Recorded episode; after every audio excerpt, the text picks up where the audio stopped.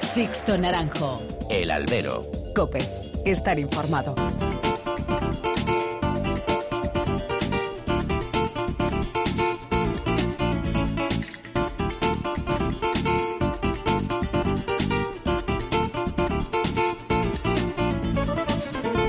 ¿Qué tal? Muy buenas y bienvenidos a esta nueva emisión del Albero, a la cita con los toros que tenéis todas las semanas aquí en cope.es. Han recibido un cordial saludo de quien nos habla de Sixto Naranjo en nombre de todo el equipo que hace posible este programa. No podíamos empezar este 2019 con mejor noticia que el posible regreso de los toros a la comunidad autónoma de Cataluña. La semana pasada, durante la entrevista a Victorino Martín aquí en este programa, ya advertíamos que podían llegar buenas noticias en breve.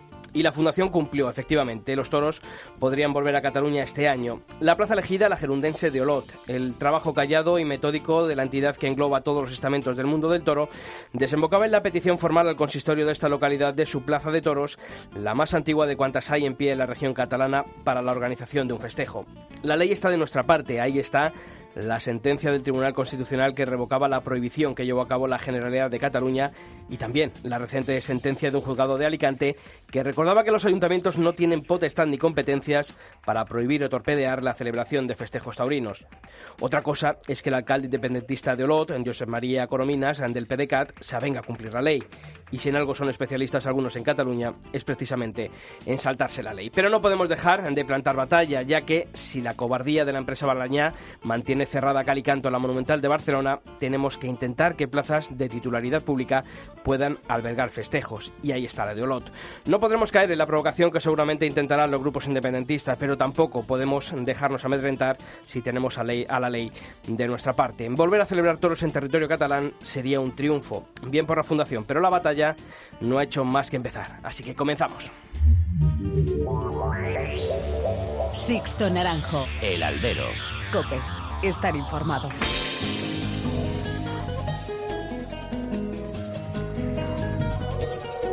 Y como todas las semanas, saludo a quien está ya aquí a mi lado, Pilar Abad. Pilar, ¿qué tal? Muy buenas. Hola, Sisto, ¿qué tal? Buenas tardes. Y Julio Martínez Romero. Julio, ¿qué tal? Muy buenas. ¿Qué tal, Sisto? Buenas tardes. Bueno, pues hay que empezar a conocer en forma de titulares los principales temas que ha dejado el mundo del toro durante esta última semana. Argues presenta sus ferias de la Pascua y Arrozco de reaparición por un día de Chamaco como gran aliciente. Morante, Manzanares y Rocarrey estarán en el cartel de la Feria del Milagro de Illescas. Dos corridas de toros y una novillada compondrán la Feria de San Blas de Jalvir en Madrid, la primera feria de la temporada española. También en Madrid, la Feria de Valdemorillo tendrá la gestión directa de su ayuntamiento tras el incumplimiento de la empresa concesionaria. La UTE, Coso de las Cruces, prorroga dos años más su gestión al frente de la Plaza de Toros de Guadalajara. Y también, como hacemos todas las semanas, abrimos canales de comunicación entre vosotros y esta redacción. Recordad, tenéis mails y redes sociales a vuestra disposición, Pilar. Empezamos con los correos, isto, albero arroba cope.es o toros arroba cope.es. En Facebook, muy fácil, buscáis albero cope y en Twitter arroba albero cope. Bueno, pues hemos querido conocer que se ha dicho en estos últimos días, sobre todo en las redes sociales, sobre esa posible vuelta de los toros a Cataluña. ¿Hay optimismo? ¿Hay derrotismo? ¿Qué hay? Sí, el primero además con apellidos taurinos. Manuel Vázquez Silva que pedía que, que, en Cataluña que no sea un festejo solo, que haya una programación más extensa, cultural, con mesas redondas, clases prácticas, maestros retirados, vamos, reivindicar el toreo de verdad. El perfil Taurocat escribía, ojalá llegue a buen puerto y los aficionados catalanes podamos asistir en nuestra región a festejos. Y por último, Carlos Otaduy comentaba que esperemos que el Ayuntamiento de Olot cumpla la ley y se pueda celebrar el festejo. Pues ahí está el kit de la cuestión. ¿Qué hará? ¿Qué decidirá el Ayuntamiento de Olot? Os seguiremos leyendo. Sixto Naranjo. El albero. Cope. Estar informado.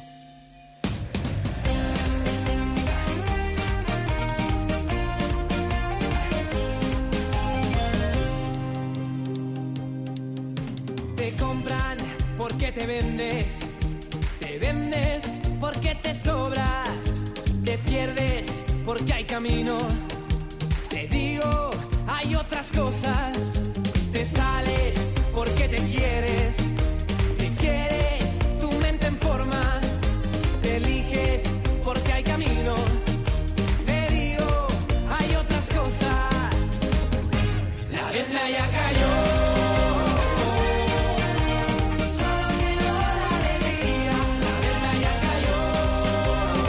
Bueno, pues hoy, esta semana en el Albero, vamos a, a irnos hasta Francia. Oye, qué envidia que en muchas plazas de Francia no solamente ya tengan ganaderías, que muchas veces ya publicamos ¿no? en Sino nuestra web, carteles ya, ¿no? sino ya carteles de, de ferias completas, y eso eh, viene a significar que allí se trabaja, ¿eh?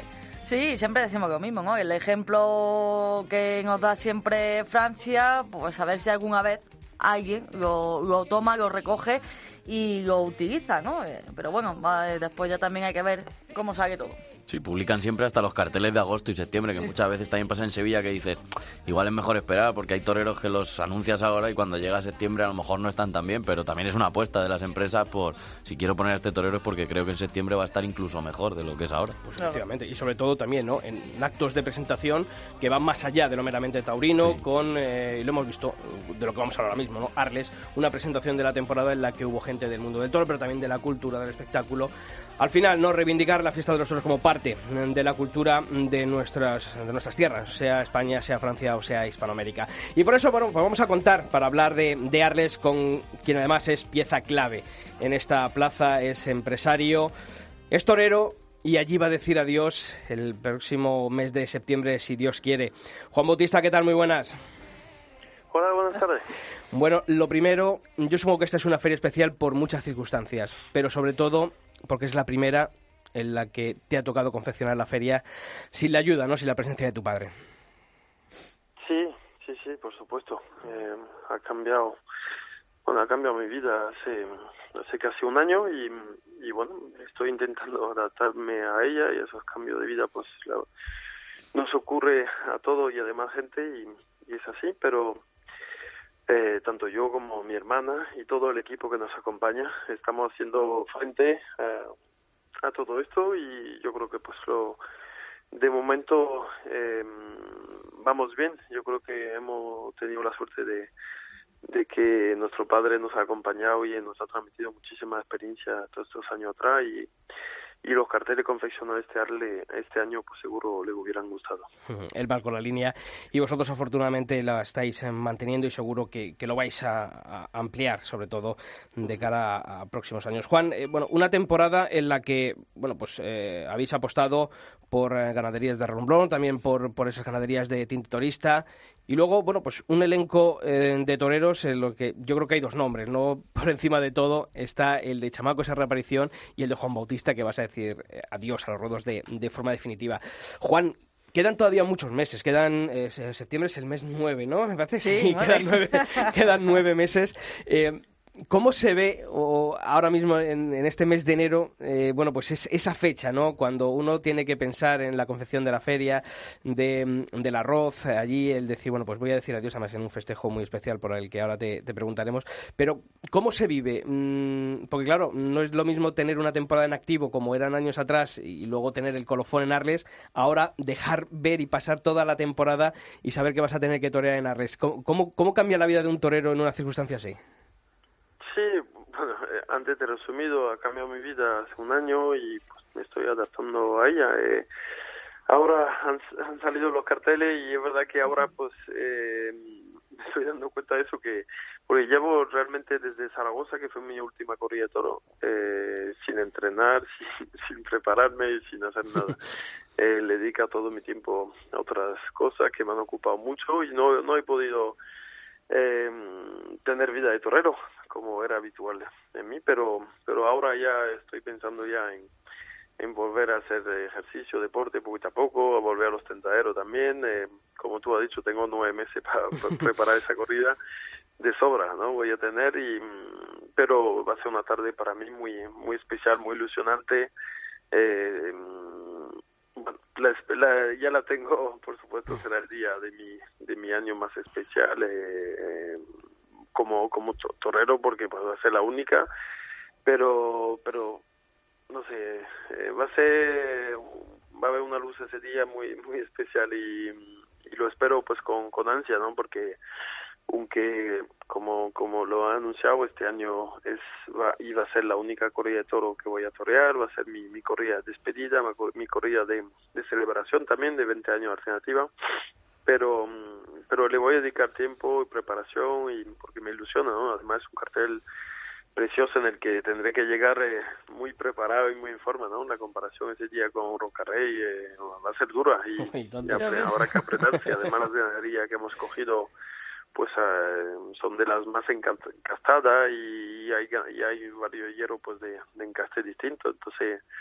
y, y luego yo sé además que toda la gente de mi tierra, todos los aficionados de, de la Francia, de Francia, eh, también tienen apuntado en rojo esa fecha porque porque todos o muchos, muchísimos me quieren acompañar ese día, ¿no? Todos los que han seguido mi carrera durante estos 20 años. Juan Bautista, estábamos hablando antes eh, un poco de- del modelo francés, ¿no? El ejemplo que muchas veces eh, decimos y hablamos, eh, estábamos hablando de, de las ferias, de la composición de carteles y cómo es verdad, ¿no? Que cerráis la feria incluso meses de septiembre, meses de, de agosto, cuando es una apuesta, es arriesgado, mm, no sé, ¿no? Porque a lo mejor a veces aquí echamos en falta o, o culpamos a lo mejor que las empresas cierren demasiado pronto los carteles y sin embargo Francia eh, lo anuncia, eh, pues en el mes de septiembre ya está anunciado, ¿no? La Feria del Arroz de Arges. Eh, para, como empresario, ¿es seguridad, Juan Bautista? Mira, claramente em, eh, ahí hay que entenderlo todo, pero tú sabes que el fin de semana de 7 y 8 de septiembre, que este año cae así, Sí. es el de los fines de semana donde más toro eh, hay ¿eh? Eh, en toda España. Es decir, coincide con las ferias de Guadalajara, de Albacete, de Salamanca, eh, alguna, alguna vez de con Valladolid, Con con, Valladolid, ¿no? Ronda, en fin. eh, y luego todos los pueblos que dan toro. Es decir, quiero decir por ahí que eh, para la corrida goyesca, que siempre se cuenta con figura y este año se cuenta con Rocarey, pues eh, son fechas que ah, es muy probable que, que torean, entonces hay que reservarlo con mucha antelación. Y luego el otro caso del día siguiente de la corrida de pala, donde hemos cerrado de los tres puestos, dos toreros ya están contratados. Octavio Chacón, porque nos parecía fundamental eh, que estuviera ese torero revelación eh, del año pasado eh, en ese cartel y es y, y es la misma reflexión que hemos llevado, es decir, el, el 8 de septiembre Octavio Chacón va a tener 7 8 propuestas para torear, eh, el primero que lo reserve y que le firme el contrato será el que lo tendrá, ¿no? Entonces, para nosotros era indispensable que estuviera. Pepe Moral también se va a presentar en Arley y es un torero que ha, tenido grandes actuaciones el año pasado. Entonces, pues dejamos un puesto abierto en esa corrida de tinte torista, en la corrida de pala, eh, pensando justamente en eso, que pueda haber torero revelación de la primera parte de la temporada y que y que sería bueno pues que, que, que una de esas revelaciones se apuntara a esa corrida del día 8 de septiembre, pero lo demás eh, se cierra por, por esa razón y luego pues por tener también tiempo de, de llevar una promoción fuerte, fuerte en, en torno a este fin de semana.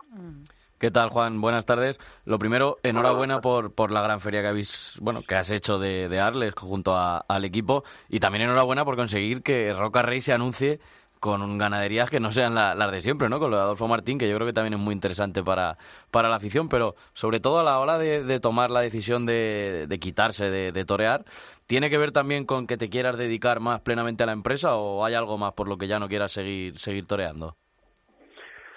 Bueno, hay varias razones.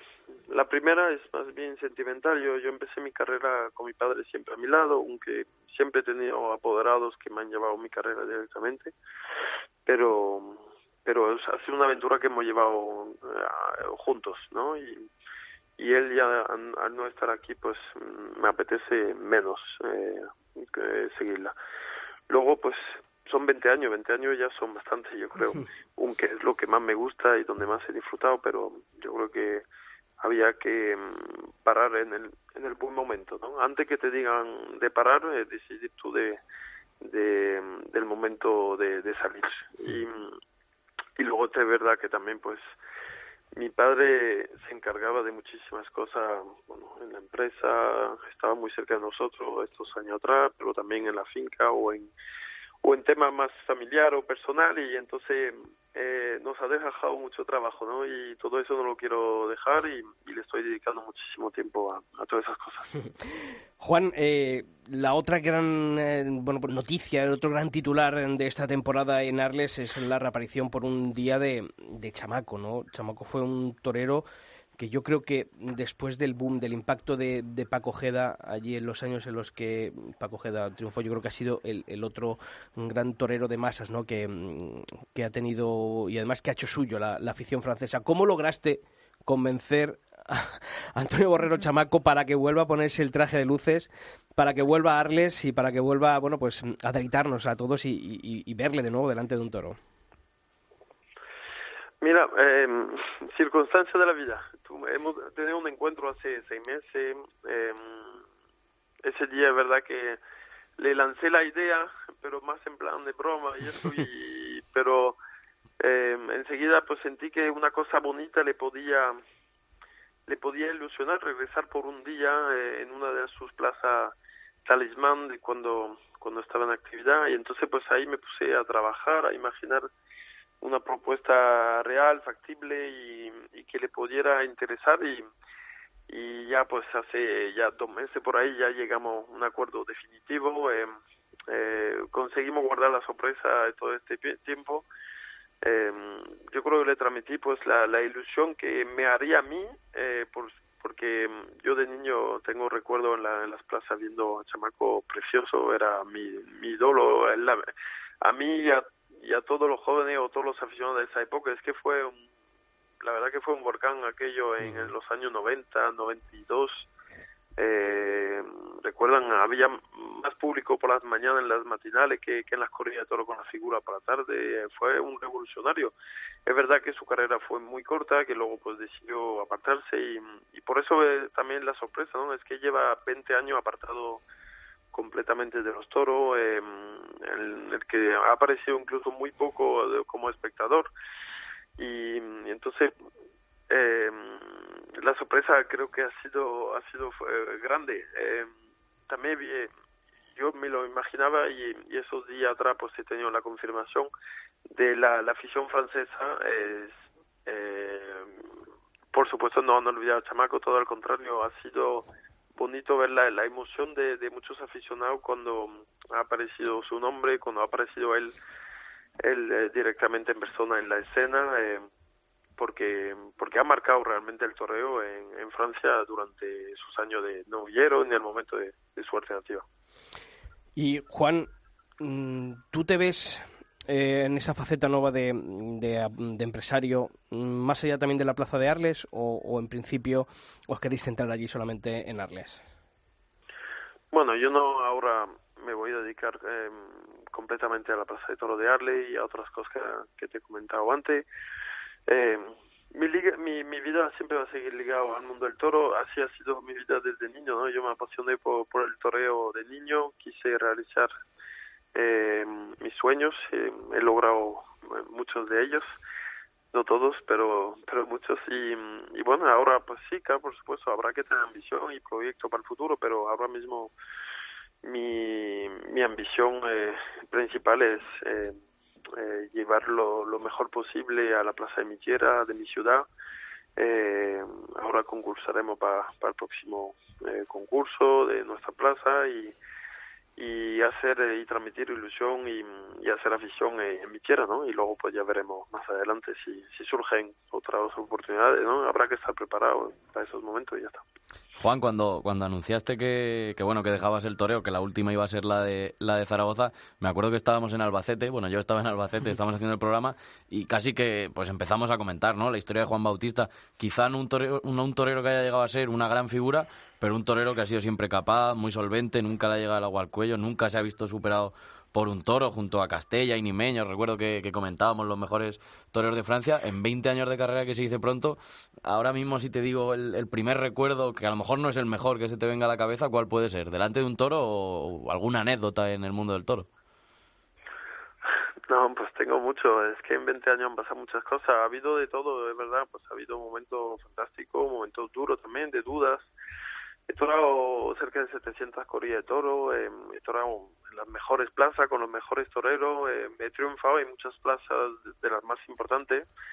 Tengo dos, dos puertas grandes de matar toro en Madrid. eh, en fin, eh, he vivido, yo creo, pues lo, lo mejor del toreo. Es verdad que pues, no he llegado a quizá pues a comandar o a mandar o, o a ser figurón del toreo pero pero he tenido la suerte de ganar muy bien mi vida eh, toreando eh, de durar durante 20 años aunque ha habido etapas más bajas y otras más altas es verdad que no ha habido una, una regularidad durante estos años pero pero ahí siempre he existido, eh, mejor o, o, menos bien, pero, pero siempre he estado presente en las ferias principales. En Francia, mi historia con mi país ha sido grandiosa y fantástica, muy bonita, muchísimos partidarios en las dos partes de Francia. En fin, eh, estoy orgulloso de, de lo conseguido durante estos años. No he logrado, por supuesto, todos mis sueños, como te decía antes, pero muchos de ellos, muchos de ellos sí que los he conseguido. Pues Juan Bautista, darte las gracias por haber estado esta semana aquí en el Albero, en la cadena COPE que, bueno, pues eh, vivas estos meses con tranquilidad, viendo cómo pasa la temporada, pero eso sí, no te olvides que en septiembre tenemos todos una cita allí en el Coliseo de Arles para esa última tarde. Eh, iba a decir de luces, pero bueno, va a ser de, además con una ornamentación especial, ¿no? Allí en la, en la corrida Goyesca de, de Arles, con la decoración además de, eh, inspirada en Van Gogh, o sea que va a ser algo precioso, así que desearte toda la suerte para ese día, ¿de acuerdo?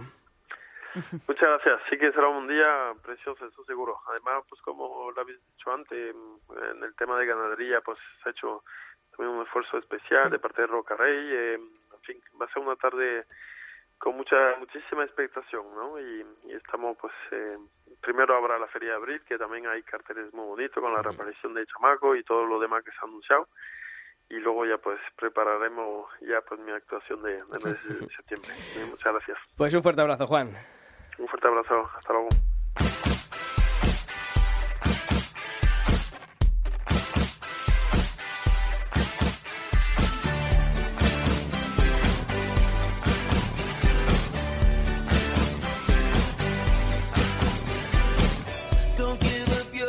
Give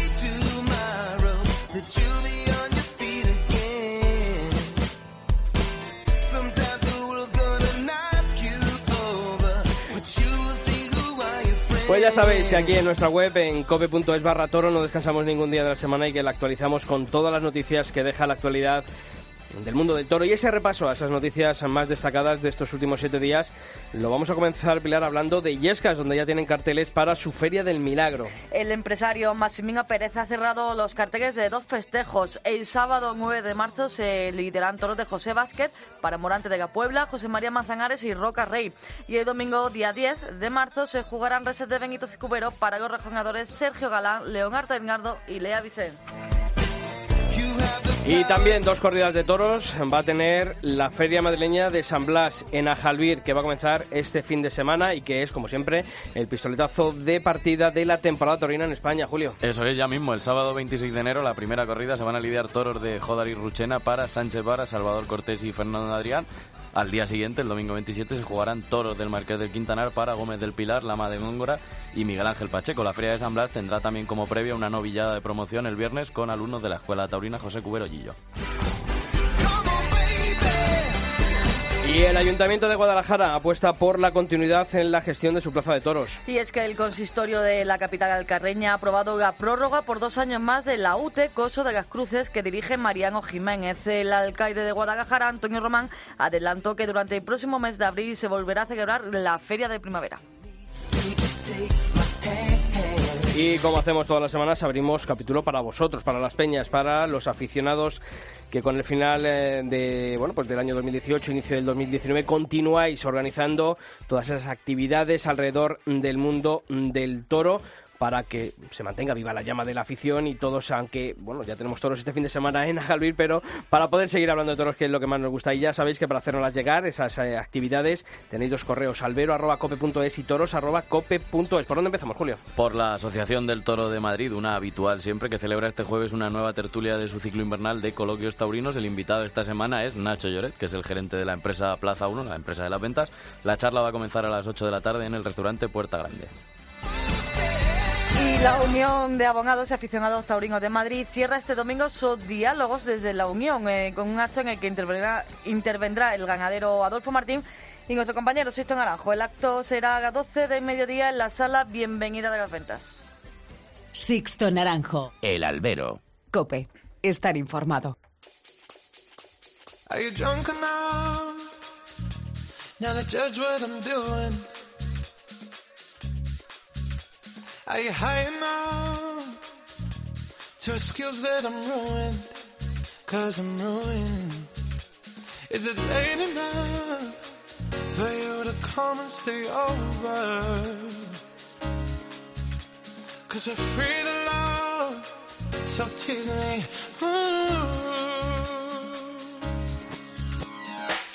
I made no promises, I can't do golden but I'll give you everything.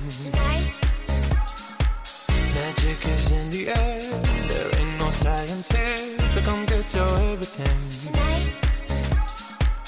I made no promises, I can't do golden rings, but I'll give you everything. Magic is in the air. Bueno, ya hemos dicho al principio, si estos días nos hemos ilusionado con algo, ha sido con esa posible vuelta de los festejos taurinos a Cataluña. Ya lo sabéis todos, la Fundación del Toro de Lidia solicitaba al Ayuntamiento gerundense de Olot su plaza de toros y proponía varias fechas para la celebración de un festejo mixto. Y como decimos, la ley está de nuestra parte. Otra cosa que lo que Sí. quieran hacer los políticos, pero la ley Yo es que está de siempre en nuestra esto parte. estoy ya últimamente un poco ¿no? No, y y cuando, yo qué sé, que hasta que no lo vea, realmente no, no, no llegaré a creérmelo, ¿sabes? Cuando pero esa- bueno, oye... eh, No, no, es que cuando hay esa mezcla de políticos catalanes Claro, y por ley, eso. no, no se hace. Claro, por eso digo, pero que, que oye, que mm, esa es- ese movimiento que ha llevado a cabo la fundación, lo que está luchando, que está trabajando, espero y creo que no, que va a tener sus frutos y deseo, como todos, que volvamos a ver eh, todos en Cataluña. ¿Tú crees que va a haber todos en Cataluña? precedente- luego lo debatiremos en nuestro tiempo de tertulia, pero... El precedente está en Villena, ¿no? Que ya les han dicho a los alcaldes de allí que, que no son nadie para quitar los toros. En este caso, que son independentistas, pues toros en Bruselas, hay en Waterloo, no creo que haya. Pero si en Olot quieren dar toros, van a dar toros. Otra cosa es que la gente vaya a ir. No Bueno, sé si hay gente de Olot que cabestro- va a ir. cabestros hay en, ahí en Waterloo, pero No sé si hay gente no de Olot que quiere ir a los toros, pero yo creo que en toda España, si se da la corrida, yo creo que España se va a mover y va a ir a Olot a ver los toros. Igual hasta Y si ojo, ponen dos plazas, y la llenan. Y en Olot hay mucha afición al mundo Sí. del toro. Y estamos hablando de la plaza más antigua de cuantas están en pie en esta región española. Bueno, pues uno de los protagonistas de, de ese, de esa pasada semana, de ese jueves, cuando se llevó esa instancia, esa solicitud al Ayuntamiento de Olot, fue un novillero con el que hablábamos antes de Navidades. Y que es de allí, que es de Olot, para que veáis, ¿no? Que much- cuántas localidades creemos que tienen mucha afición taurina y luego no tienen ningún eh, torero novillero. Y en Olot, precisamente, hay uno. Él es Abel Robles y está esta semana de nuevo aquí en el Albero. Abel, ¿qué tal? Muy buenas. Hola, buenas tardes, Sisto. Encantado de estar con vosotros. Ya sabes que el placer, como siempre, es nuestro también que estés aquí con nosotros y sobre todo para hablar también de esta buena noticia, ¿no?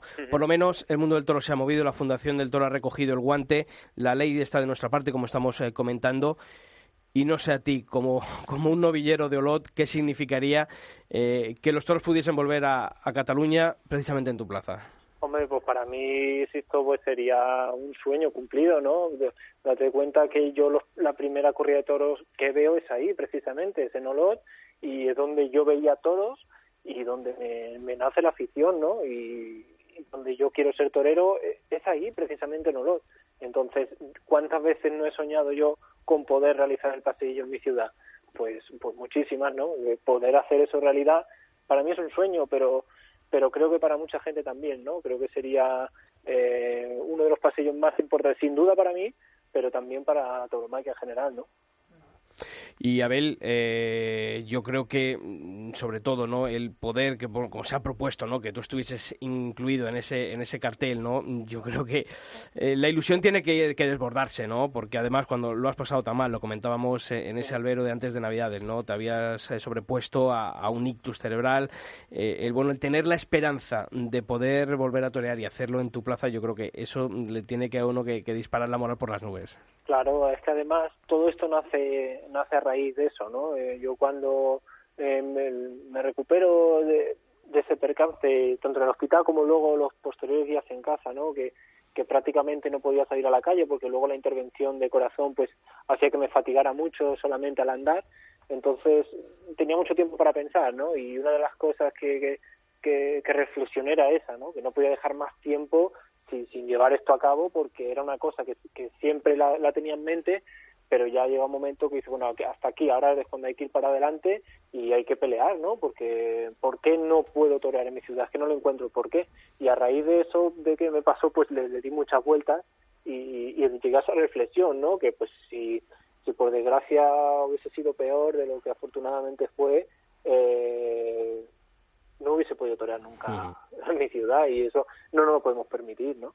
A ver, eh, no sé si a ti te pasa, yo a veces eh, suelo cerrar los ojos, ¿no? Y ante una situación, ante algo que espero y que deseo, me imagino, ¿no? O, o- o sueño cómo, cómo va a ser eso. Eh, no sé si, si tú lo has llegado a hacer, me imagino que es so- soñar con este día soñado. Mm, y, pero no sé qué, qué imagen ves ¿no? en la cabeza, eh, cómo crees que, que podría ser ese día que finalmente vuelvan los toros a Cataluña y más en Olot. Mm, no sé, ¿no? ¿Qué, qué te viene a, a la Sí. mente? Hola Pilar. Pues Hola, eh, mira, lo he pensado no una vez, lo he pensado muchísimas. Eh, como te digo, que la, la primera corrida de toros que yo vi es ahí precisamente y donde yo decido ser torero es en Olot. Yo lo, lo he soñado muchísimas veces, ¿no? Y si cierro los ojos, pues me imagino realmente en la plaza hasta la bandera y, y bueno, y, y la gente de, pues, eh, feliz, ¿no? Porque se, se lleve a cabo eso. Yo creo que sería eh, algo muy importante, ¿no? Para todos y, y es más, y creo que, que se va a hacer realidad, ¿no? Eh, sé, sé que va a pasar un tiempo, que esto no es de hoy para mañana, pero pero estoy totalmente convencido de que al final se, se va a hacer realidad.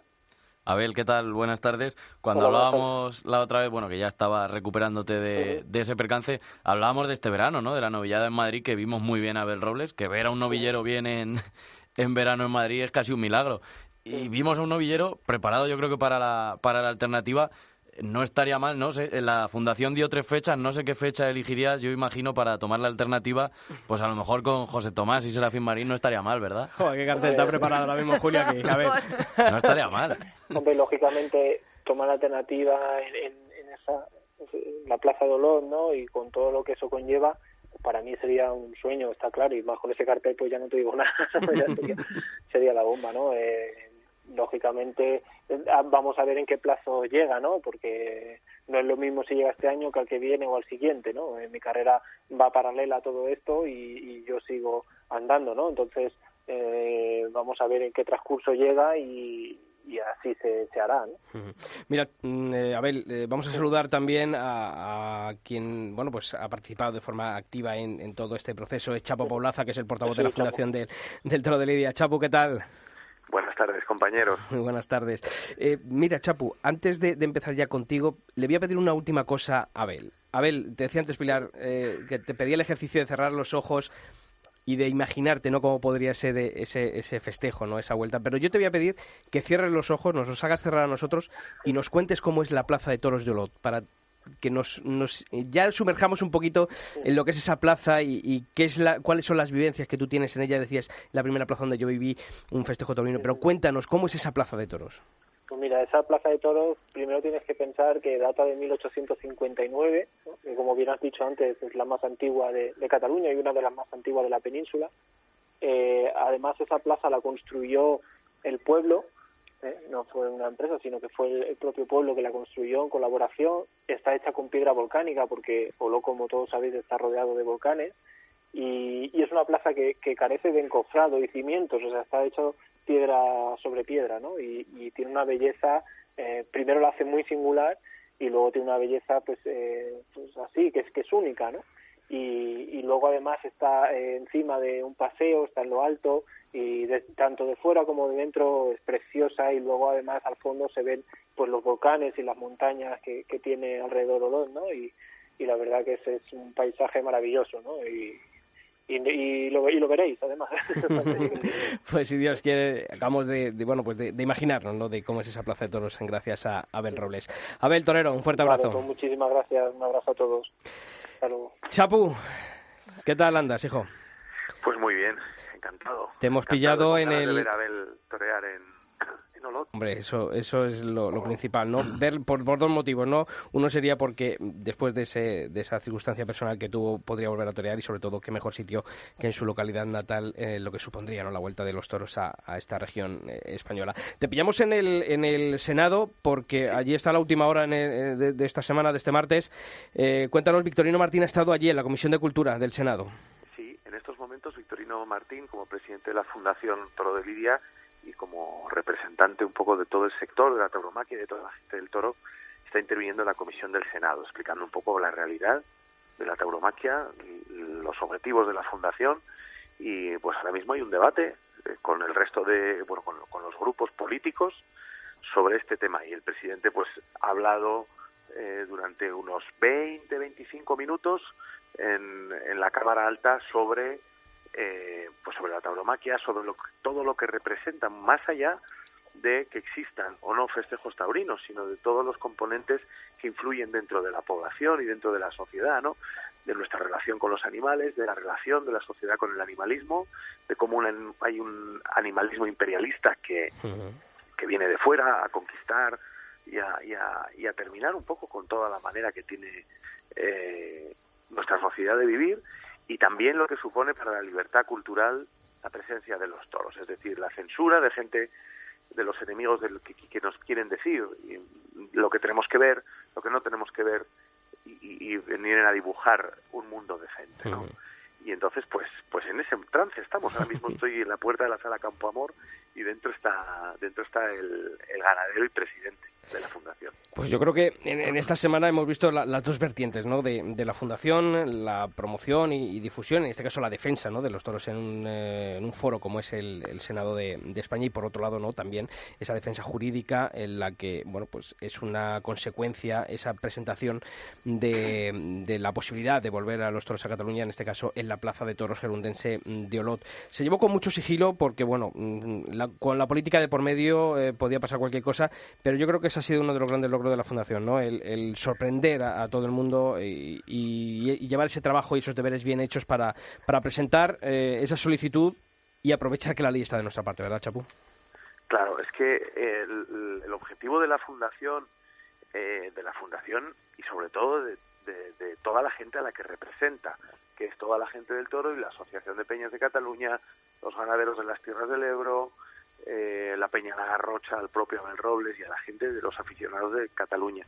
El objetivo es recuperar espacios de libertad y, y espacios que deberían ser normales. El otro día me preguntaban y decían, bueno, menudo revuelo que se ha montado, ¿no? Por, solamente por solicitar el permiso de un espectáculo legal, el revuelo que se ha montado, y digo, da- ese revuelo da medida de, de- de la anomalía a la que estaba sometido este, este país en ese aspecto, ¿no? La anomalía, imagínese que alguien que se monta semejante revuelo porque alguien pide, siquiera pide el permiso, la licencia para un concierto o para una conferencia de tal escritor, ¿no? Esto da medida un poco de, de la censura tan mm, salvaje a la que se ha sometido a, la, a los aficionados a la tauromaquia y especialmente a los aficionados de catalanes que se han visto abandonados, que se han visto solos, que se han visto dejados de la mano de la clase política y de la gente que se supone que debe defender la diversidad, sobre todo en un territorio además tan diverso como es Cataluña. Chapu, decía yo al, al principio, ¿no? Y bueno, pues que soy un poco. Hasta que no vea realmente, ¿no? Eh, eh, eh, esa tarde, esa plaza llena, esa plaza que nos ha descrito también Abel, no me lo voy a llegar a creer, ¿no? Pero no por nada, sino. Y eh, a Gabo, ¿no? Y siempre lo he dicho, la- la fun- lo que habéis hecho, ¿no? Desde la fundación, ese primer paso, ¿no? Que es importante. Pero también creo que ahora mm, toca o bien es lo más difícil, ¿no? Eh, buscar a quien sea capaz, de quien quiera llevar esa primera de corrida de toros eh, a Olot, eh, organizar todo, que yo creo que al fin y al cabo también esa, ese es otro de los problemas que hay que, que hay que superar, Chapu. Hombre, hay muchísimos obstáculos. Este es un camino que obviamente no va a ser fácil, pero sabemos dónde empieza y sabemos dónde termina. Y este camino termina en una fiesta de la libertad, que es la que será esa tarde en Olot. No sabemos si va a ser en mayo, no sabemos si va a ser en septiembre, ni siquiera sabemos en qué septiembre va a ser. Pero sabemos que va a ser, porque eso se va a producir, tarde o temprano. Y está la sociedad civil y está la gente del toro y hay muchísimos abogados y hay muchísima gente poniendo su cuota de amigos para sostener este sueño y este camino. Es decir, no sabemos lo que va a pasar porque no estamos en la cabeza del alcalde y el alcalde ha dicho que si no va a dar, que bueno, vamos a ver cómo transcurren los hechos y vamos a ver qué es lo que sucede. Pero ese camino ya ha empezado y terminará pues en una tarde de todos allí. No sabemos cómo, no sabemos, pero en realidad sabemos que sucederá. Y, y pues tenemos un objetivo, ¿no? Muchas veces cuando dice la gente, nos dicen, ¿yo qué puedo hacer? ¿no? Muchas, eh, durante muchos años la gente del toro se ha sometido a una especie de ha estado sometida a una especie de abandono o a falta de, de iniciativas de quien tenía que tenerlas, que somos en realidad somos la gente del toro, no hay nada más, ¿no? Y, y, y un poco ese, ese asombro al que se veían sometidos y pensaban que no iba a suceder nada, que no podían hacer nada frente a toda esta ola censora. Y sí se pueden hacer muchas cosas, y este es un ejemplo. Y hay muchas cosas, yo entiendo que la gente piense como piensas tú, ¿no? Que, que es difícil y que no lo terminas de creer, pero hay tantas cosas que han sucedido en los últimos meses, en los últimos años, que parecían imposibles. Ahora estamos viendo cómo el debate sobre la tauromaquia se está trasladando en, la, en el Senado en unos términos que eran impensables hace un año y medio o hace dos años. Es decir, ahora mismo en el Senado se está hablando de libertad, se está hablando de cultura, se está hablando de eh, animalismo, se está hablando del modelo de sociedad que queremos. Cuando hace dos años, pues, el debate estaba absolutamente viciado por, por, por política, por ideologías, por tantas cosas, ¿no? Y, y, y ha habido tantas cosas que han sucedido eh, que parecía que no iban a pasar, de verdad nosotros le pedimos a la gente que tenga fe y, que, y que crea en esto, y que al final es creer en ellos mismos. ¿Qué tal, Chapu? Buenas. Lo primero, eh, Hola. eh, enhorabuena y gracias de- por lo que está haciendo la Fundación, ¿no? Porque a pesar de que tengamos siempre tiranteces y demás, o le pidamos más o menos a la Fundación, pero la labor que hace de ir al Senado a explicarlo... Tenemos a Julio casi convencido ya. No, sí, o sea, yo siempre he estado convenci- convencido de la labor. Lo que quiero decir, y, y bueno, también imagino que estarás feliz de que aquí se te deje hablar, ¿no? Porque el otro día te veíamos en, en Espejo Público casi una hora esperando para que luego, bueno, pues los, los, los de siempre vuelvan a la misma cantinela de, de Toro Sufre y tal, que yo creo que ya debemos pasar eso. Y ahora leía por aquí a una tal María Vanessa Angustias de Podemos que le decía a Vitorino que, que no defiende la naturaleza, que se lo dice a Vitorino, o sea, no, no me lo dice a mí. ¿Cómo, ¿Cómo se puede la Fundación, cómo pretende hacerle a esta gente entender que el toreo es cultura y qué tal? Porque a la vista está que es que es imposible prácticamente que, que lo entiendan. Están cerrados en, tablas, nunca mejor dicho. Sin, sin duda es difícil. Lo que, lo que sucede es que hay un cambio de paradigma. Eh, hubo mucho tiempo en el que abandonamos todos, o mucha gente, ¿no? Salvo honrosísimas excepciones, el discurso porque pensábamos que no podíamos convencer al animalista o al, al abolicionista o al prohibicionista, que no lo íbamos a convencer de las cosas. Y en realidad no tenemos que convencerles a ellos, tenemos que convencer a la gente que escucha, a esa gran mayoría de la España razonable, de todos los colores políticos que están dispuestos a pensar el país que quieren y que están dispuestos a pensar en si eh, a través del gusto se está cometiendo un atropello contra los españoles. Y ese es nuestro público. Nosotros estamos encantados de hablar y de explicar dos mil veces a eh, todo el grupo de Unidos Podemos cuál es nuestro punto de vista y cuáles las carencias de su punto de vista. De todas maneras, nosotros no reunimos el debate y nos parece que cualquier persona puede expresarse y, y está bien además porque una vez que ellos en este eh, en estos escenarios pues comienzan un debate también nos podemos expresar nosotros en representación de toda la gente del toro. Y es, es y, es, es siempre es siempre adecuado y siempre da frutos.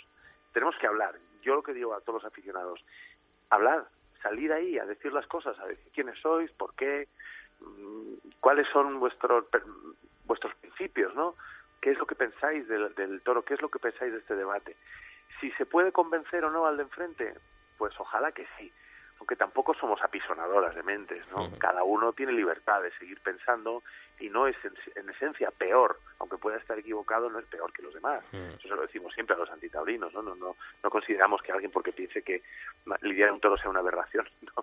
No es peor que otro, ¿no? Pero, pero está bien y siempre está bien este debate. Y esto es un paso, porque esta sociedad, al fin y al cabo, tiene que asumir un debate fundamental. Y el debate ya no es solo si toros sí o toros no. Aquí hay un debate que es nuestra relación con los animales, si tenemos que ser iguales que los animales, eh, si tenemos que poner por, por delante la vida de los animales a nuestras vidas, y el segundo debate es si tenemos derecho a ver, si tenemos derecho a sentir, si tenemos derecho a presenciar cosas que a otros les parezcan inmorales. Y eso es libertad. Ese, Eso es es libertad. decir, ese es el debate. Y estamos encantados con la, con la senadora de Podemos, con quien sea, estamos encantados de tener este debate y para nosotros es un plato de, de buen gusto hablar de lo que haga falta. Oye, Chapo, y por último, sabe- ¿tenéis conocimiento del ayuntamiento eh, los plazos en los que os pueden contestar a, a esa petición para, bueno, pues para que no lo pudiese haber un festejo taurino? Pues no lo sabemos. No, los, no, no sabemos cuáles son los plazos en los que en los que puede con- o sea, si digo un plazo pues es posible que me equivoque. Y, y pre- y son temas que requieren de la precisión que tiene nuestra comisión jurídica. Pero bueno en algún momento tendrán que responder. Lo que tiene que tener claro el ayuntamiento este y otros es que si no hacen caso de las sentencias de los tribunales mm, la fundación y en representación de toda la gente del toro va a ir hasta donde Mm. haga falta y, y no puede ser que la gente ¿eh? y que los poderes públicos para hacer uso de, de su gusto y para imponer su punto de vista sobre la sociedad o sobre la vida pues censuren a otras personas y, modifiquen la sociedad y se pasen eh, por el arco del triunfo el Estado de Derecho, ¿no? que es el que es y no se puede tocar. Libertad y ley. Yo creo que son lo- eh, las dos cuestiones que nos tenemos que, que basar. Chapo Paulaza, eh, portavoz de la Fundación del Toro de Lidia. Un fuerte abrazo y nos vemos pronto, amigo. Un abrazo compañeros y gracias por darnos la palabra. Sixto Naranjo. El albero. Cope. Estar informado.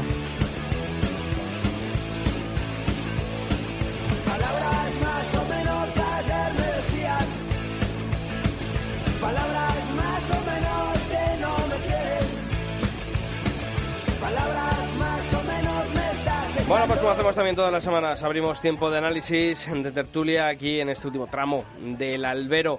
Vamos a saludar a quien está ya al otro lado del teléfono. Tenemos a Javier García Vaquero desde Cope Huelva. Javi, ¿qué tal? Muy buenas. Hola, muy buenas, Sisto. ¿Cómo ¿Recuperado ya del fin de semana en la Puebla? Bueno, recuperado, no, emocionado todavía. Ese mosaico de toromaquias en torno al maestro Morante, que, que, bueno, creo que es un chute de polería y que todo el mundo antes o después debía pasar un fin de semana donde nos reafirmamos, volvemos a tener fe y la verdad es que, que ilusiona y emociona. ¿Corriste el encierro o no corriste el encierro? Corrí el encierro pero obligado, estaba en medio del tendido, de- de- del- del recorrido y de repente, oye, estaba Dios solo, así que yo tuve más remedio que correr, incluso besé solo de la Puebla. Igual que, que hacen los buenos los, los, los- los buenos visitantes cuando llegan a un sitio, pues yo besé el albero de la, de la Puebla en última instancia en una, en, en una caída de sonrosa. Bueno, oye, eh, eh, le echaste ahí Valor, valor. dos valores y, y ahí por lo menos corriste. Y saludamos también a nuestro compañero de Cope Campo de Gibraltar, Ángel Modesto. Ángel, ¿qué tal? Muy buenas. Buenas tardes, Sisto, ¿qué tal? ¿Tú a la Puebla fuiste o no fuiste? Eh, estuve a punto de ir, pero al final nos quedamos en casa, porque digo, como empecemos pronto ya no tenemos gasolina para llegar al final. Bueno, Javi Ángel, eh, hemos estado hablando en este último tramo de- del albero con, con Abel Robles, con Chapo Paulaza, de esa posible vuelta de los toros a Cataluña, personalizado en la Plaza de Toros en gerundense de, de Olot. ¿Sois optimistas vosotros, Javi? Yo soy un optimista evidente y, y entiendo que, que, que es posible. Sí que es verdad que con el magnum que hay en España, con el tema de los reglamentos, con el tema de las competencias municipales, con el tema de las competencias autonómicas, es verdad que, que, todo se, se, se complica. Pero yo entiendo que es legal, estamos dentro de la ley y tenemos que agotar todas nuestras posibilidades. Es verdad que también creo que era Romanones, ¿no? El que decía, eh, vosotros hacéis las leyes que yo haré los reglamentos. Eh, y los reglamentos muchas veces es esa letra pequeña, ese permiso de, de apertura del ayuntamiento, esa- esas pequeñas vicisitudes son las que pueden impedir más allá que una sentencia a favor o en contra del Supremo. Muchas veces eh, eh, tiene más poder en, la tropa y en la realidad el, el de semana que el, que el general de jefe. Entonces yo creo que ahí es donde hay que mover un poco, y oye, eh, pienso que es una plaza más, siempre con, con mucho lugar por allí, era una de esas plazas de temporada que junto a, Figueras, a, a- a Gerona incluso, pues, pues permitían a muchos aficionados que, eh, que querían ser toreros que pasaran por allí. Y creo que sería ilusionante y bonito. Eh, como optimista y rebelto pienso que es posible y pienso que hay que hacer las cosas muy bien. Oye, y enhorabuena fundamentalmente a la fundación. Eh, os voy a contar los detalles, yo no sé si es público esto, yo no me enteré casualmente, llamamos a la fundación para que Vitorino acudiese a un acto y cuando hablamos con ellos, oye, ¿y esto quién lo paga? Dice, Vitorino Martín se paga Sí, todo sí. de su bolsillo. Eso lo puedo certificar, que, Oye, que todos los viajes atención. y todo lo está saliendo a costa del bolsillo de, de Victorino Además, lo Martín. dijo él el dijo él, día, ¿eh? Que si algo que- le estaba suponiendo Hombre. el cargo de presidente de la Fundación del Toro de Liga es ese gasto que él lo hace con todo el, el gusto del mundo, pero bueno, que es verdad, ahí, ahí está el... Yo he el- pasado otra época donde donde alguien se puso sueldo millonario. Entonces, ante eso, la verdad es que me, me parece que vamos en el buen camino y creo que hay que tener fe. Oye, que habrá errores, que habrá ciertos, pero que el camino es el bueno y que se ve la buena fe y la disposición y disponibilidad de ellos. A partir de ahí, creo que es importante el aspecto legal, estamos ganando batallas y son las formas, siempre dentro de la ley. Nosotros no somos eh, eh, cafres ni somos No, no, claro, que sí, sí, sí, es lo que llevamos diciendo. ese es el camino. La ley está, está de nuestra parte. Ángel, ¿tú como Javi, el corazón va por un lado y la cabeza por otro o? Totalmente, to- totalmente con lo que comentaba Javi, totalmente de acuerdo, ¿no? En ese partido que estamos teniendo y que se disputa entre animalistas, antitaurinos y taurinos, hombre, nosotros tenemos ahora mismo un gol y por todas las cuadras y a favor nuestra, que es la ley, eso está claro. Entonces, el Tribunal Constitucional ya nos, está, nos ha respaldado, nos ha dado la razón y ahora somos libres perfectamente con la ley en la mano de poder volver a dar toro en la tierra asiriada, ¿no? Entonces, eso eso es, es un punto a favor que tenemos ahora mismo y hay que ser ahora mismo más optimistas que nada, eh, que en ningún otro mm, eh, tiempo desde que se prohibieron los toros en Cataluña, de volver de nuevo a dar los toros. Ahora, luego habrá otros intereses o no en las que nos puedan frenar o puedan provocar otros altercados en la que puedan impedir de que estas corridas se vuelvan a dar. Pero lo que sí está claro, y, y dentro de ese optimismo, es que la ley está de nuestro lado, ¿no? Y eso es un punto a favor. Ahora, también nos comentó a, a ti, a Julio Pilar, eh, al final no sé si decir tiene narices que, tenga que ser la, fundación quien tire para adelante cuando tenemos una plaza de toros como es la Monumental de Barcelona mm, preste dispuesta para acoger y la cobardía ¿no? de, de la empresa Balañá quien tanto hizo con tanto dinero hizo con, con los Con toros los toros. y, y qué cobardía ¿eh? Por eso yo mm, me muestro un poco ¿no? así escéptica y a ver qué es lo que ocurre, porque se lo decía a Chapo, ¿no? Se lo preguntaba. eh, ahora viene también un poco lo más difícil, ¿no? Eh, eh, saber si va a haber alguien que tenga valor, por así decirlo, que quiera eh, pues eh, crear ese festejo o una miniferia, lo que, lo que quiera hacer. Y bueno, pues eh, es que yo creo que, que es complicado y es difícil ¿eh? Eh, ponerse en esa situación con el deseo de que, que tengamos todo, ¿no? De que, de que ya no sea solo GOT, sino la Monumental de Barcelona, ¿no? Y, y visto lo visto, mm, pues eh, lo que está costando, lo que, lo que está pasando, eh, pues eh, yo lo veo muy, muy complicado. Ahora, mm, oye, siempre es bueno soñar, ¿no? Y, sobre todo, Julio, eh, aquí lo malo es cuando se mezcla política y toros y más cuando además a ese cóctel le sumamos la situación política en Cataluña. Por eso. Sí, y hablando de, de política, Vitorino, que se paga los viajes y va al Senado a dar la cara, que ir al Senado a una comisión de cultura no va precisamente a que, No, no. a que te llamen guapo. Y en lo que hablamos de, de la empresa de Balañá, a ver, yo creo que es una empresa privada, han ganado mucho dinero, sí, pero en los últimos años perdieron dinero y eso está claro porque no iba la gente, salvo cuando iba José Tomás, cuando iba Miguel Tendero, mi paisano, yo veía las corridas y allí no había nadie. El toreo, eh, pues, ha o sea, perdió, perdió gente que iba a los toros en, en Cataluña y a lo mejor por eso tampoco se atreven a dar una sí, pero yo, pero yo, no, puntual, yo, sí, yo no- yo pero- no digo de hacer otra vez una temporada, Sí, eso una sí. plaza de temporada, pero sí que, oye, tener una feria como es la de la Merced, Claro, pero la gente que quiere, simplemente el, el- el gesto, porque Nolot hace poco también, bueno, no sé si hace poco, hace cuánto fue, hubo una consulta, un referéndum por los correbous, ni siquiera por las corridas, y la gente tampoco quería. Es decir, hay gente de Olot que de verdad eh, quiere una corrida de toros en la fiesta del pueblo, ¿no? Que también es una pregunta que, que hay que hacerse, o simplemente es un gesto.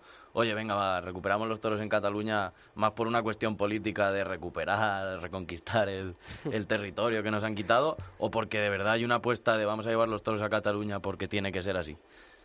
Ahí también Hombre, hay yo que creo que es una primera batalla y no No, sé, está claro, Javi está Ángel, claro. eh, si es abrir un camino, nunca se sabe. Es el Yo creo que, que- lo importante es no dar pasos atrás y, y, y mira, ha pasado una cosa en Andalucía, creo que Modesto estará conmigo, que es fundamental. El tema, la, la importancia que ha tenido en las elecciones autonómicas, el asunto de la tauromaquia, junto al silvestrismo, junto a la caza, ha sido fundamental. Nos hemos posicionado, no por Vox, todos los partidos ya están empezando a darle, a darle importancia. En Olot hay que recordar que el Partido Socialista, un partido socialista especial, porque el Partido Socialista catalán hizo Ciudad de Taurina aquel, a, a- a- aquella ciudad que siempre ha sido taurina en, en- en su propia idiosincrasia, en su propia economía. Esos son los pasos que hay que dar atrás.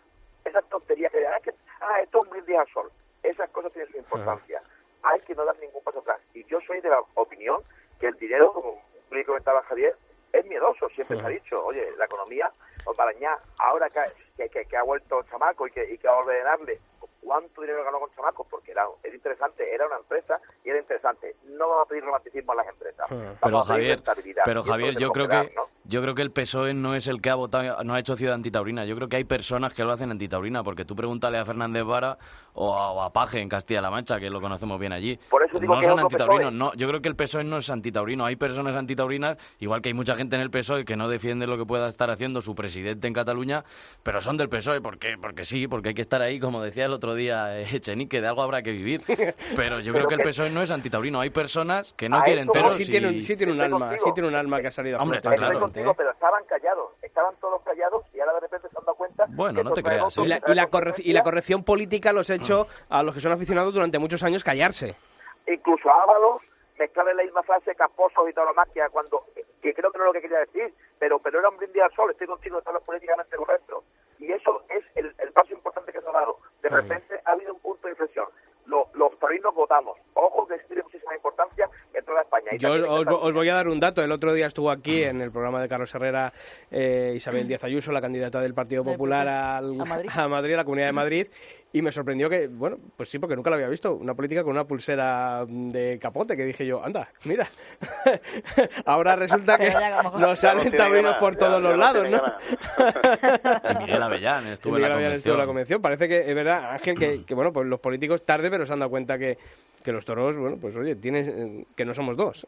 Hombre, claro, por supuesto, ¿no? Y, y está claro que, que ahora parece que como están ahora mismo la situación, eh, los partidos como que parece que van cogiendo posiciones y unos se van alejando un poco más de lo que sería el defender la tauromaquia, otros la apoyan, como el caso, por ejemplo, ahora de este partido nuevo ahora de Vox. Bueno, eh, eh, eh, al fin y al cabo, aquí hay dos instrumentos que siempre, nos guste o no nos guste, tenemos que depender de ellos, que es eh, la política y que, bueno, pues dependiendo de quién esté, pues nos va a beneficiar más o menos y por supuesto a mí es lo que antes que comentaba, ¿no? El tema de la ley, que yo creo que eso, esté quien esté, siempre vamos a contar con ese respaldo. Y oye, eh, al fin y al cabo, la ley hay que cumplirla y todos los que no lo cumplen tienen al final sus consecuencias y así lo estamos viendo en el panorama, ¿no? Sí, sí, pero es que ya hemos visto que las leyes en Cataluña se las han pasado por por, eso, es el que es que- Sí, pero- pero- forro pero- De, de ahí y, y que no y es, es a mí el temor que tengo no que, que visto que a, a un nivel bastante eh, más importante no de político eh, lo hemos visto no es que se han saltado la ley se han saltado Sí, la pero constitución. al final, pero al final eh, esto de los toros al final no deja de ser eh, pecata eh, minuta ese poder judicial y ese sistema, oye, tiene que actuar y oye, eso de que se ha hablado de presos políticos, no, oiga, usted, usted no es preso político, usted es que no ha cumplido lo que el Tribunal Constitucional y las leyes de España le están diciendo que cumpla. Y ojo, Pues y ojo, aquí- y ojo, y aquí estamos partiendo de la base de que la prohibición de los festejos taurinos en Cataluña ya se dijo en su momento cuando, cuando fue la votación en el año 2010, que eh, fue efectiva en el año 2011, pero se dijo, ojo, van a aprobar algo que es inconstitucional y ellos a sabiendas, que es prevaricación, a sabiendas de que mm, iban a aprobar una cuestión que era anticonstitucional, lo aprobaron. Pero viendo lo que han hecho después, aquello no, claro. es nada. Por eso. Y después volvemos también a lo de siempre, ¿no? Es decir, eh, esto pasó la semana pasada, ¿no? El jueves pasado, eh, a lo mejor sí, no lo sé, pero no he visto yo a muchos toreros mm, dando Yo no he mucha- visto a los vamos, toreros ni a los empresarios ni a nadie moverse porque aquí felicitaciones, está... vamos. Nada en general. ¿no? Nada, Como si aquí no hubiera- luego decíamos, oye, Claro, mira, mira es que- Francia, con sus temporadas, con tal y que igual, y aquí Pues estamos... por eso dice, oye, es que aquí hay- resulta que hay trabajo de unas personas que se Aquí que nos lo molestan, den se hecho, involucran. que nos lo den hecho, es lo Y- que quieren todos, empresarios, toreros. Eh, es que es así, o sea, es verdad, ha faltado un, una, un- Hombre, es que un- no ese sé, un día- comunicado del- del- de la Unión de Toreros diciendo, allí estaremos nosotros para lo que haga falta, la Unión de Banderillas. No, pero quizás para eso la fundación, que además hay que recordar que está financiada por todos los colectivos, en mayor o menor medida. Yo- Pero- yo- yo entiendo pero, que- pero, Javi, que, no, pero, pero un apoyo, un apoyo de todo el mundo a la, a la- a la- a la acción de la, un- de, Hombre, de la, de la si- fundación. Si, a- si a mí me cierran eh, esta, esta emisora, por así decir, eh, y yo, ¿sabes? Y, y, y la Sí, sí. gente hace todo lo posible para que la emisora vuelva otra vez, eh, como comprenderás, yo creo que todos los trabajadores, aunque nos represente una persona, diríamos Claro. algo. Pero, por ejemplo, el, el partido de Vox que decía antes, no sé, era Javier o Ángel, que defiende a la tauromaquia, yo aquí he sido crítico en ese sentido, no defiende a la tauromaquia, se, se acerca a Morante para ir a los toros gratis y porque sabe que hay votantes. Oye, de verdad, tanto que se quejan ahora de que hay que quitar el dinero a las entidades feministas y no sé qué, porque se lo gastan. Pues oye, si de verdad quieres apoyar la tauromaquia, y hablábamos con Vitorino que hace falta dinero y socios, pues oye, una partida a la Fundación del Toro de Lidia para decir, yo estoy con los toros y voy a darle dinero. No dinero, pero voy a, de verdad, voy a, a colaborar con, con aquel que de verdad defiende la tauromaquia, porque Vox no defiende la tauromaquia. La tauromaquia no- la defienden los que pagan y la fundación en este caso. Hombre, sí que, es, sí, sí que es verdad que ha introducido en el debate político la tauromaquia y fue un punto en el que tuvieron que debatir. Por lo menos Ese es el, es el factor y, y- y creo que hay que hay- un factor que no debemos olvidarnos. Este año he, he- he estado en Francia en tres ocasiones en los toros. Allí defienden los toros la sociedad civil en base a la ley. Allí no discute nadie el animalismo. No, esto es legal, yo soy aficionado, luego puedo ir a los toros. Pero porque Que están en el sur, pregunta en París. es el tratamiento. Pregunta en París, están en el sur, al final es Claro, distinto. claro, España no. es toda España. Oye, los mismos ahí son taurinas, pero si yo tampoco quiero que los toros lleguen a Toronto, si yo me conformo con que los No, toros ya, claro. con no perder feudos, oye, con no perder feudos. es. Si llegaron a Las Vegas. Bueno, como siempre ha Bueno, sido bueno, un bueno. placer hablar de, de toros con vosotros. Javier García Vaquero, compañero desde Cope Huelva, un fuerte abrazo. Un abrazo fuerte y un placer de los placeres. Ángel Modesto, desde Cope Campo de Gibraltar, también un fuerte abrazo para ti. Un fuerte abrazo a todos. Bueno chicos, si este fin de semana pasar frío a, a el que se quiera apuntar ya sabe. Manta preparada. Manta, Yo me Un apunto. termo. tú te No he ido nunca. No has ido nunca. Bueno, pues el año pasado pasamos muchísimo frío y eh, con niebla. Y mira la nieve que eh, viene. y mira la nieve Y que este madre, año, mi miedo, digo, miedo me da. nieve. Miedo me da, pero bueno, todo sea por disfrutar de lo que nos gusta, que es la fiesta de los toros. Pilar Abad, hasta la semana que viene. Hasta la semana que viene. Julio Martínez, también a ti, hasta la semana que viene. Aquí, Aquí. a los toros este fin de quiere. sí. y a todos vosotros, ya sabéis que la información taurina continúa todos los días de la semana en nuestra web, en cope.es barra toros, y que nosotros volvemos aquí en el albero el próximo martes. ¡Feliz semana! people to love.